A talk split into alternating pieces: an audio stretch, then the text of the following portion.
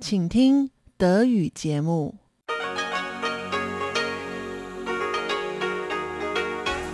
Hier ist Radio Taiwan International. Herzlich willkommen zum halbstündigen deutschsprachigen Programm von Radio Taiwan International. Am Mikrofon begrüßt Sie Ilon Huang. Und das haben wir am Mittwoch, den 25. August 2021 für Sie im Programm. Zuerst die Nachrichten des Tages, anschließend vom Mosaik mit Uda Rindfleisch, die sich einige Gedanken zu den Paralympics macht, die gestern in Tokio eröffnet wurden und deren Wettkämpfe heute begonnen haben. Und zum Abschluss das Wirtschaftsmagazin mit Ilon Huang. Das Deutsche Wirtschaftsbüro Taipei hat seinen zweiten Bericht über die soziale Verantwortung von Unternehmen auf Englisch Corporate Social Responsibility oder kurz CSA herausgegeben, der die sozialen Aktivitäten von 21 deutschen Unternehmen in Taiwan im Jahr 2021 beschreibt. Darüber heute im Wirtschaftsmagazin. Doch hören Sie zuerst die Nachrichten des Tages. Sie hören die Tagesnachrichten von Radio Taiwan International. Zunächst die Schlagzeilen. Taiwans Außenministerium erklärt, Taiwan will aktiven Beitrag zum indopazifischen Raum leisten. Coronavirus, keine lokalen Neuinfektionen. und die Zentralbanken Taiwans und Paraguays unterzeichnen Kooperationsabkommen. Und nun die Meldungen im Einzelnen. Taiwan werde eine aktive Rolle bei der Aufrechterhaltung von Frieden und Stabilität in der indopazifischen Region spielen. Dies erklärte Taiwans Außenministerium am Mittwoch und reagierte damit auf eine Rede der US-Vizepräsidentin Kamala Harris während ihres Besuchs in Singapur. Harris sagte, die USA räumten ihren Partnerländern im indopazifischen Raum Priorität ein. Sie sagte, dass Frieden und Stabilität in der Region ein wichtiger Bestandteil der US-Außenpolitik seien. Am Mittwoch erklärte Taiwans Außenministerium, Taiwans wichtige Position in der ersten Inselkette Asiens mache es zu einem entscheidenden Akteur und man werde die USA beim Erreichen ihrer Ziele unterstützen. Die Sprecherin des Außenministeriums Joan O oh sagte, dass Taiwan ein wichtiger Partner der USA sei und dass das Land weiterhin starke Beziehungen zu den USA anstreben werde.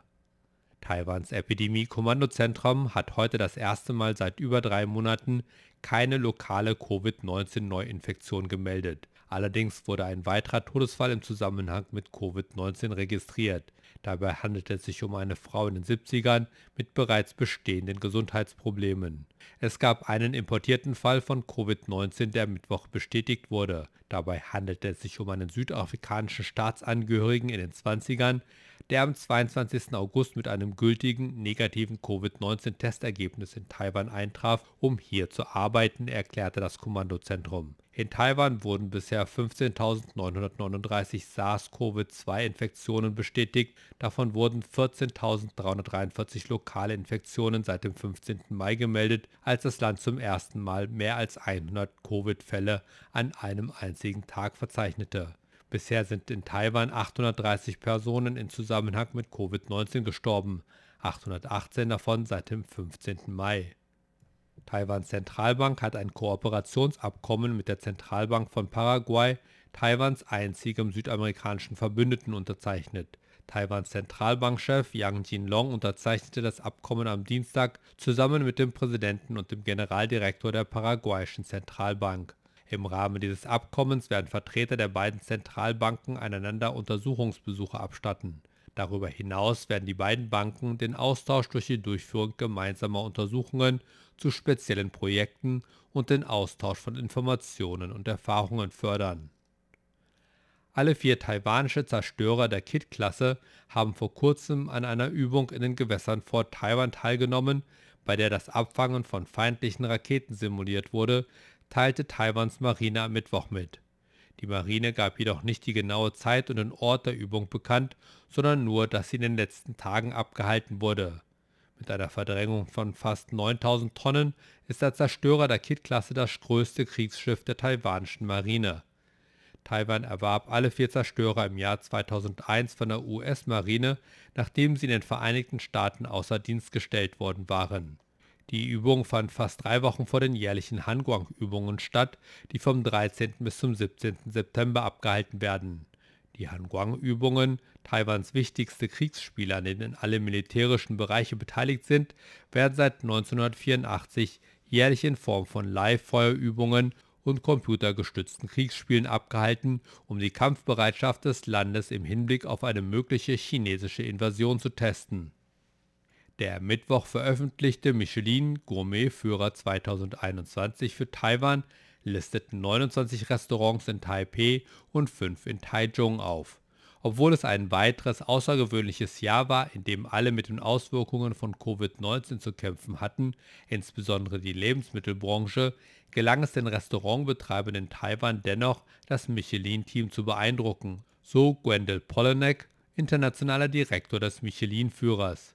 Indem sie sich neue Konzepte ausdachten, neue Initiativen ins Leben riefen und Mittel und Wege fanden, die Verbindung zu ihren Gästen aufrechtzuerhalten, haben beide Städte Beweglichkeit, Widerstandsfähigkeit und Kreativität bewiesen, sagte Pollenek während einer virtuellen Preisverleihung. Laut Taiwans Landwirtschaftsminister Chen Qi-jung verschärft Taiwan die Maßnahmen zur Verhinderung der Einfuhr und Verbreitung der afrikanischen Schweinepest. Chen reagierte damit am Mittwoch auf die Entdeckung, dass weitere geschmuggelte Schweinefleischprodukte positiv auf die Krankheit getestet worden waren. Die afrikanische Schweinepest befällt keine Menschen, ist aber für Schweine tödlich. Die Krankheit hat einige von Taiwans asiatischen Nachbarn schwer getroffen und stellt eine ernsthafte Bedrohung für Taiwans beträchtliche Schweinefleischindustrie dar Seit der Identifizierung der ersten kontaminierten Schweinefleischprodukte am vergangenen Sonntag hat die Polizei 1300 Lieferanten untersucht. Am Mittwochmorgen wurde festgestellt, dass vier Produkte, darunter zwei mit rohem Fleisch, mit der Krankheit kontaminiert waren. Die Behörden sind besorgt, weil diese vier Produkte in den Gebieten Zhanghua, Tainan und Kaohsiung gefunden wurden, drei wichtige Zentren der taiwanischen Schweineindustrie. Das Landwirtschaftsamt hat vier Maßnahmen ergriffen, um eine weitere Ansteckung zu verhindern. Die lokalen Behörden werden Schweinezuchtbetriebe in ganz Taiwan inspizieren. Außerdem werden sie alle nicht identifizierten Fleischerzeugnisse aus Vietnam, der Quelle des geschmuggelten Fleisches, in dem die Krankheit nachgewiesen wurde, entsorgen. Dazu werden sie die Komposttonnen am Straßenrand entfernen, in denen die Menschen Abfälle hinterlassen, die normalerweise zu Schweinefutter verarbeitet werden. Darüber hinaus warnt das Arbeitsministerium Wanderarbeiter und Neubürger davor, illegale Fleischprodukte zu kaufen. Kommen wir zur Börse.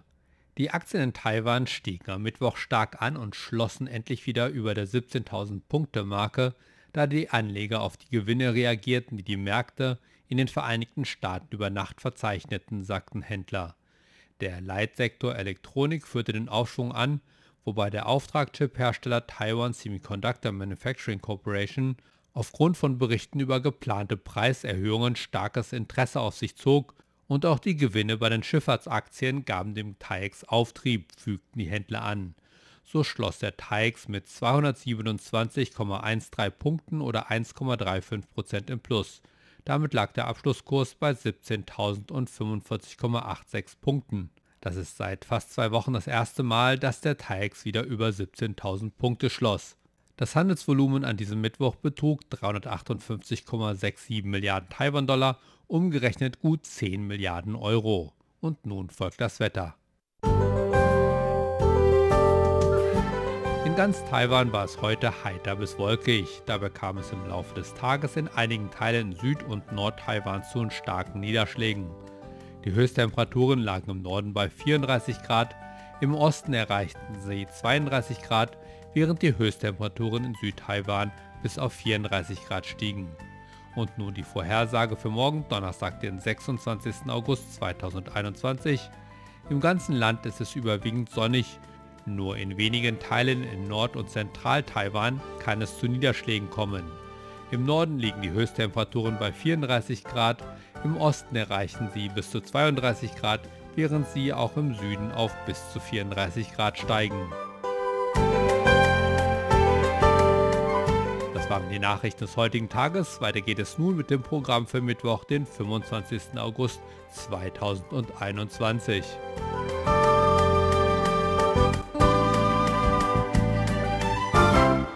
Weiter geht es nun mit Uta Rindfleisch und dem Formosaik. Heute mit einigen Anmerkungen zu den Paralympics, die gestern in Tokio begonnen haben.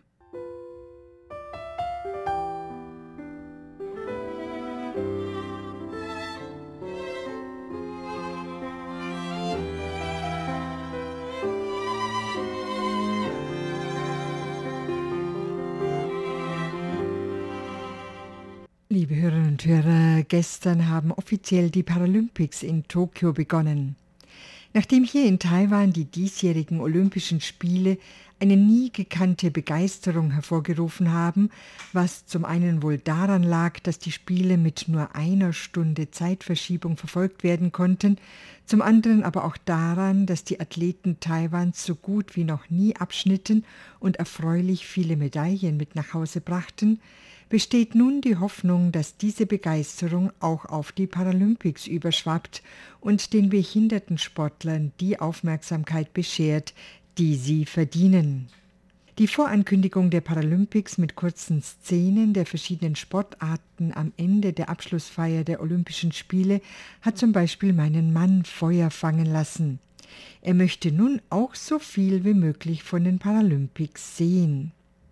Diese Welle hat der hiesige Behindertensportverband nun natürlich dazu genutzt, in den sozialen Medien für seine Sportler zu werben und ich wünsche ihnen ebenso viel Erfolg wie ihren Kollegen bei den Olympics. Verschiedene Leute sind jedoch nun auch darauf aufmerksam geworden, dass der Name Paralympics hier in Taiwan anders übersetzt wird als in China, Hongkong und Singapur.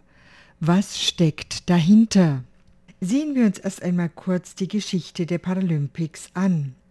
Schon lange bevor es die Paralympics oder überhaupt Sportwettbewerbe für Behinderte gab, gab es behinderte Personen, die Außerordentliches leisteten, wie zum Beispiel der deutsch-amerikanische Turner George Iser, der bei den Olympischen Spielen in St. Louis 1904 an einem Tag fünf Medaillen gewann, darunter die Goldmedaille im Pferdsprung und das, obwohl er sein linkes Bein bei einem Zugunglück verloren hatte und mit einer hölzernen Prothese startete. Der Ungar Karoli Takac hatte ursprünglich 1940 in Tokio in der Disziplin Pistolenschießen starten wollen, doch kurz vorher wurde seine rechte Hand von einer unplanmäßig explodierenden Granate abgerissen. Daraufhin begann er mit der linken Hand zu trainieren und war auch links so gut, dass er 1948 und 1952 jeweils die Goldmedaille im Pistolenschießen, genauer gesagt im 25 Meter Schnellfeuerschießen, gewann. Bei den Olympischen Spielen 1952 in Stockholm erregte auch eine behinderte Sportlerin großes Aufsehen, denn sie war nicht nur die erste Frau, die in der Dressur eine Silbermedaille gewann, sondern auch eine Reiterin, die an Kinderlähmung litt. Sie war schon vor dem Ausbruch dieser Krankheit Dressurreiterin gewesen und ließ sich durch die Lähmung ihrer Beine nicht davon abbringen, ihren Sport weiter zu verfolgen, womit sie nicht nur den Anstoß für die Entwicklung des Reitsports für Behinderte gab, sondern auch für das therapeutische Reiten überhaupt. Doch kommen wir zurück zu den Paralympics. Die Idee zu den Paralympics geht auf die Stoke Mandeville Games auf dem Gelände des Krankenhauses im englischen Aylesbury zurück, die 1948 gleichzeitig mit den Olympischen Spielen in London zunächst für Rückenmarksgeschädigte im Bogenschießen ausgetragen wurden. 1960 wurden die ersten Weltspiele der Gelähmten mit etwa 400 Athleten in Rom ausgetragen. Da es sich hauptsächlich um Sportler mit Paraplegia handelte, also Sportler, deren Beine gelähmt waren, wurden die Spiele Paralympics genannt. Die Paralympics fanden in vierjährigen Abständen etwa gleichzeitig mit den Olympischen Spielen statt, allerdings zunächst noch nicht am selben Ort. Als 1972 zum Beispiel die Olympischen Spiele in München ausgetragen wurden, fanden die Paralympics in Heidelberg statt. Und ich muss sagen, dass wir als Kinder damals zwar die Wettkämpfe der Olympischen Spiele aufmerksam verfolgt haben, von den Paralympics jedoch noch keine Ahnung hatten, obwohl die Teilnehmerzahl damals schon auf 1000 angestiegen war. Erst seit 1988 finden die Paralympischen Spiele gemäß einem Abkommen zwischen dem Internationalen Olympischen Komitee und dem Internationalen Paralympischen Komitee am selben Austragungsort wie die Olympischen Sommerspiele statt. Das bedeutet seit 2012, dass in die Bewerbung um die Olympischen Spiele auch die Paralympics mit einbezogen werden müssen und beide Spiele vom selben Komitee organisiert werden, was denn in London auch sehr erfolgreich geschah.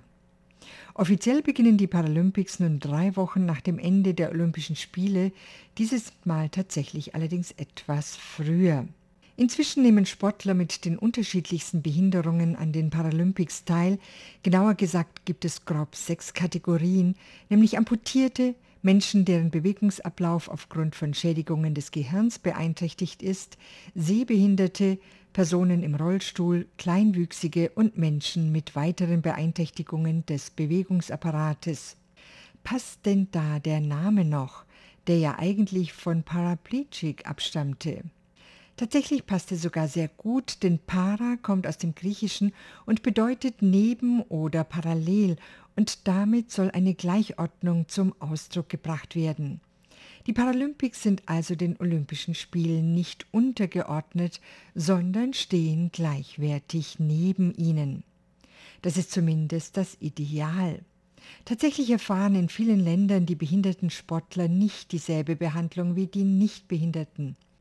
Das zeigt sich zum Beispiel am Preisgeld für eine Goldmedaille, die hier in Taiwan für Nichtbehinderte 20 Millionen NT-Dollar wert ist, während eine Goldmedaille für einen Gewinner in einer paralympischen Disziplin nur 4 Millionen NT-Dollar einbringt.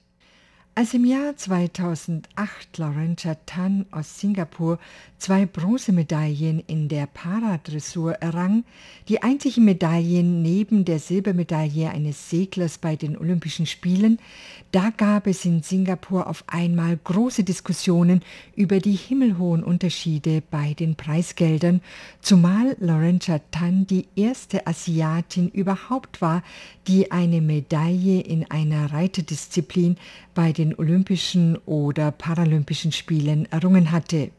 Seither sah sich nicht nur die Regierung gezwungen, die Preisgelder für die behinderten Athleten aufzustocken, diese finden in der Gesellschaft nun auch sehr viel mehr Beachtung und Unterstützung, sei es durch Sponsoring oder durch handgeschriebene Karten, die Fans ihnen vor dem Abflug zugeschickt haben.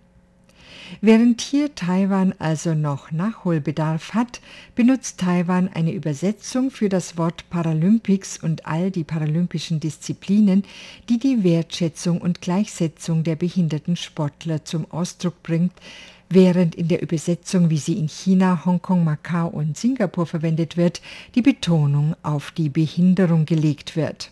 Taiwan verwendet ganz einfach die lautliche Umschreibung und nennt die Paralympics Pa-Ao oder Pa-Ün, was die Abkürzung von Paralympiker ist, wie die entsprechenden Zeichen ausgesprochen werden. In China spricht man dagegen von Zanao oder Zanzi-Rensche Olympique, was Olympische Spiele der behinderten Personen bedeutet, wobei in Taiwan auch das Wort Zanzi gemieden wird. Man spricht vielmehr von Shenzing Zhangaize, was zwar im Grunde dasselbe bedeutet, aber respektvoller klingt. Man sieht vor seinem inneren Auge dabei nicht eine verkrüppelte Person, sondern eine Person, die eine bestimmte Beeinträchtigung hat, die aber mit Hilfe entsprechender Hilfsmittel und Programme bzw. baulicher Veränderungen durch Rampen und Fahrstühle, um nur ein Beispiel zu nennen, an der Gesellschaft in einer würdigen Form teilnehmen kann. Dass Menschen mit Beeinträchtigungen nicht eine kleine Minderheit sind, darauf weist übrigens derzeit eine Kampagne mit dem Namen We the 15th hin, womit zum Ausdruck gebracht werden soll, dass 15 Prozent der Weltbevölkerung, nämlich 1,2 Milliarden Menschen, mit einer Behinderung leben. Also durchaus keine kleine Zahl. Die größten Hoffnungen auf eine Goldmedaille bei den taiwanischen Athleten hat übrigens nicht ganz überraschend ein Tischtennisspieler namens Cheng Ming-zhi. Er stammt aus einer Familie von Tischtennisspielern und war auch als Schüler erfolgreich, allerdings weniger durch Eifer als Talent. Er verfolgte seine Sportlerkarriere nicht, sondern nahm sie erst wieder auf, nachdem er von einem betrunkenen Autofahrer in den Rollstuhl verbannt wurde. Ihm und den neun anderen viel Erfolg.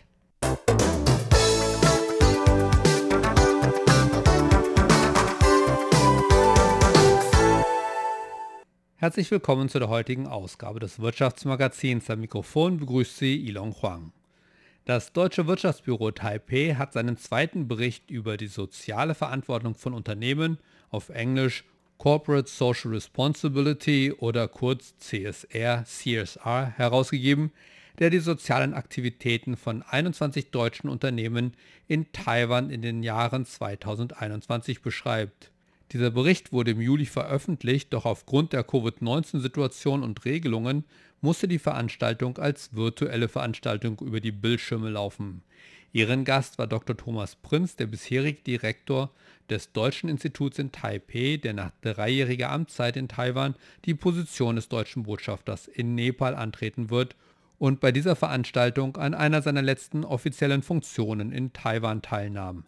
Außerdem nahmen die Vertreter der Unternehmen Covestro, Fresenius, Merck, Siemens und WPD teil, die stellvertretend für die 21 beteiligten deutschen Firmen ihre sozialen Aktivitäten vorstellten. In zwei Teilen geht es im Wirtschaftsmagazin um die sozialen Aktivitäten deutscher Unternehmen in Taiwan mit Fokus auf die fünf Unternehmen, die an der virtuellen Veranstaltung teilnahmen. Zunächst ging Axel Limberg, Direktor des Deutschen Wirtschaftsbüros Taipei, auf die Bedeutung sozialer Aktivitäten ein. We have seen that companies turn away from short-term profits wir können beobachten, dass Unternehmen sich von kurzfristigen Profiten abwenden und sich nachhaltigen Geschäftstätigkeiten widmen.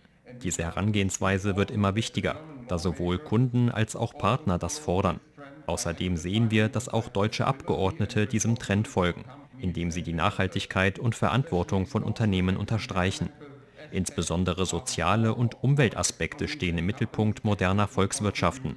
Und deutsche Unternehmen leisten einen aktiven Beitrag zur Schaffung einer nachhaltigeren Welt. In Deutschland ist die soziale Verantwortung der Unternehmen bereits ein fester Bestandteil der DNA der meisten Unternehmen. Und wir können voller Freude sagen, dass die über 250 in Taiwan tätigen deutschen Unternehmen eine wichtige Rolle in der ökonomischen und sozialen Umwelt spielen. Nach der erfolgreichen Veröffentlichung unseres ersten CSR-Berichts im vergangenen Jahr bin ich sehr stolz, Ihnen unseren zweiten Bericht vorzustellen, der eine aufschlussreiche Sammlung bemerkenswerter CSR-Projekte von 21 in Taiwan tätigen deutschen Unternehmen enthält. Wir glauben, dass das ein weiterer Beweis für das außerordentliche Engagement deutscher Unternehmen für Taiwan und seine Gesellschaft ist. Und ich freue mich sehr darüber, dass wir heute fünf Vertreter hier haben, die uns aufschlussreiche Einblicke in die CSR-Aktivitäten ihrer Unternehmen bieten werden.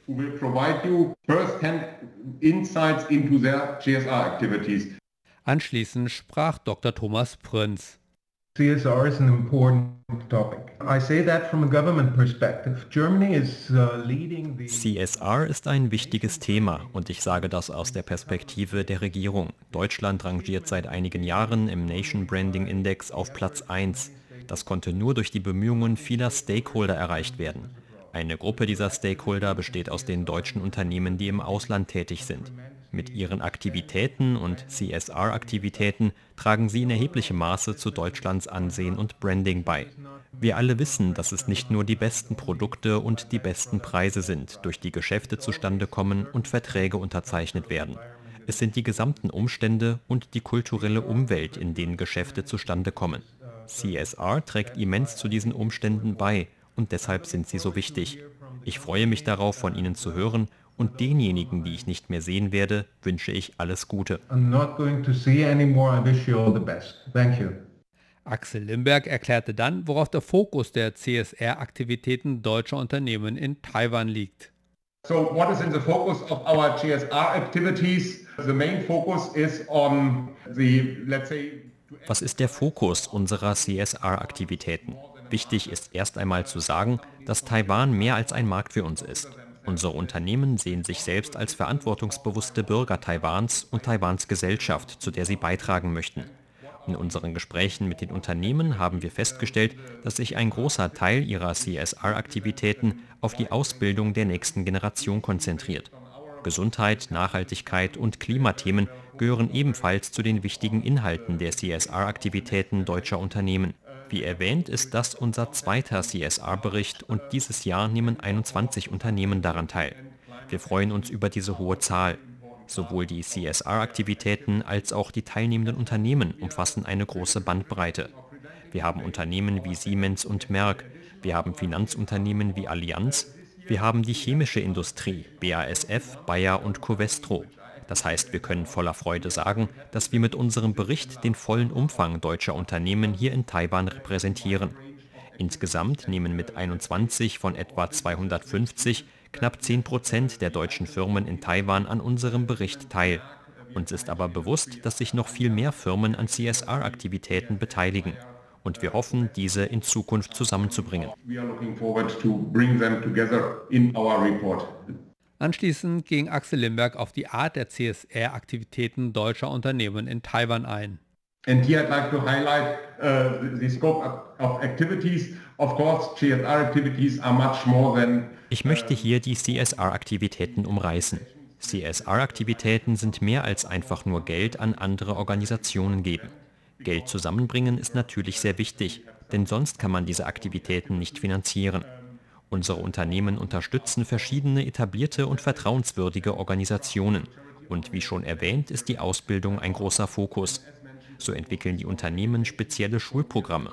Und hier freue ich mich, dass ich auf eine neue Zusammenarbeit von WPD und Covestro hinweisen kann.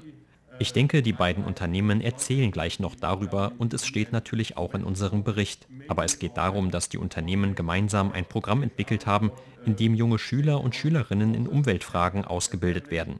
Wie gesagt, es ist viel mehr als einfach Geld ausgeben. Wir sehen, dass viele Unternehmen ihre Mitarbeiter und Mitarbeiterinnen schicken und ihnen die Flexibilität und Zeit geben, sich in Umwelt- und gesellschaftlichen Themen zu engagieren. Viele Unternehmen sind im Umweltschutz tätig. So haben sie zum Beispiel Null-CO2-Emissionen-Programme entwickelt. Als nächstes kamen die Vertreter der Unternehmen selbst zu Wort. John Lee, Geschäftsführer der Merck-Gruppe in Taiwan, beschrieb die drei Gesamtziele von Merck in Sachen sozialen Aktivitäten. At Merck, that we have uh, three very ambitious goal, overall goals. Meaning, uh, namely the, uh, our, our dedication to human progress. Wir bei Merck haben drei ehrgeizige Gesamtziele. Da ist zum einen der menschliche Fortschritt. Dann wollen wir eine nachhaltige Wertekette entwickeln, sowohl in unserem Unternehmen als auch in unserer Gesellschaft. Und als drittes wollen wir unseren ökologischen Fußabdruck verringern. Im Einzelnen soll das so aussehen. Bis 2030 wollen wir den menschlichen Fortschritt für mehr als eine Milliarde Menschen durch nachhaltige Wissenschaft und Technologie erreicht haben. In dem gleichen Zeitraum wollen wir Nachhaltigkeit sowohl in all unseren Werteketten als auch in der Umwelt und Gesellschaft, in der wir aktiv sind, integrieren.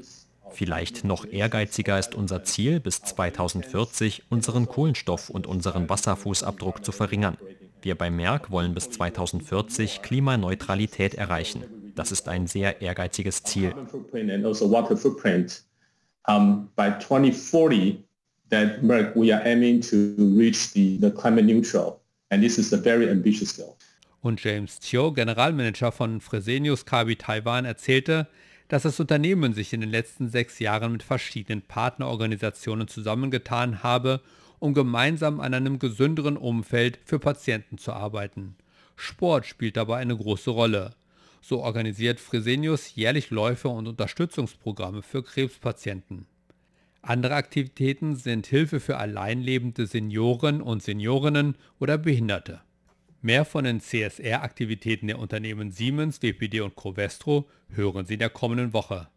Der Bericht ist übrigens in elektronischer Form erhältlich und die CSR-Aktivitäten der 21 deutschen Unternehmen werden darin sowohl auf Chinesisch als auch auf Englisch vorgestellt. Den Link zu dem Bericht finden Sie natürlich auf unserer Webseite. Und das war das Wirtschaftsmagazin des deutschsprachigen Programmes von Radio Taiwan International Heute am Mittwoch, den 25. August 2021. Wenn Sie uns schreiben möchten, unsere E-Mail ist deutsch.rti.org.tv. Im Internet finden Sie uns unter www.rti.org.tv, dann auf Deutsch klicken. Und das, liebe Hörerinnen und Hörer, war es auch schon wieder für heute in deutscher Sprache von Radio Taiwan International. Wir bedanken uns bei Ihnen ganz herzlich fürs Zuhören. Bis zum nächsten Mal hier bei Radio Taiwan International. Am Mikrofon verabschiedet sich Ilon Huang.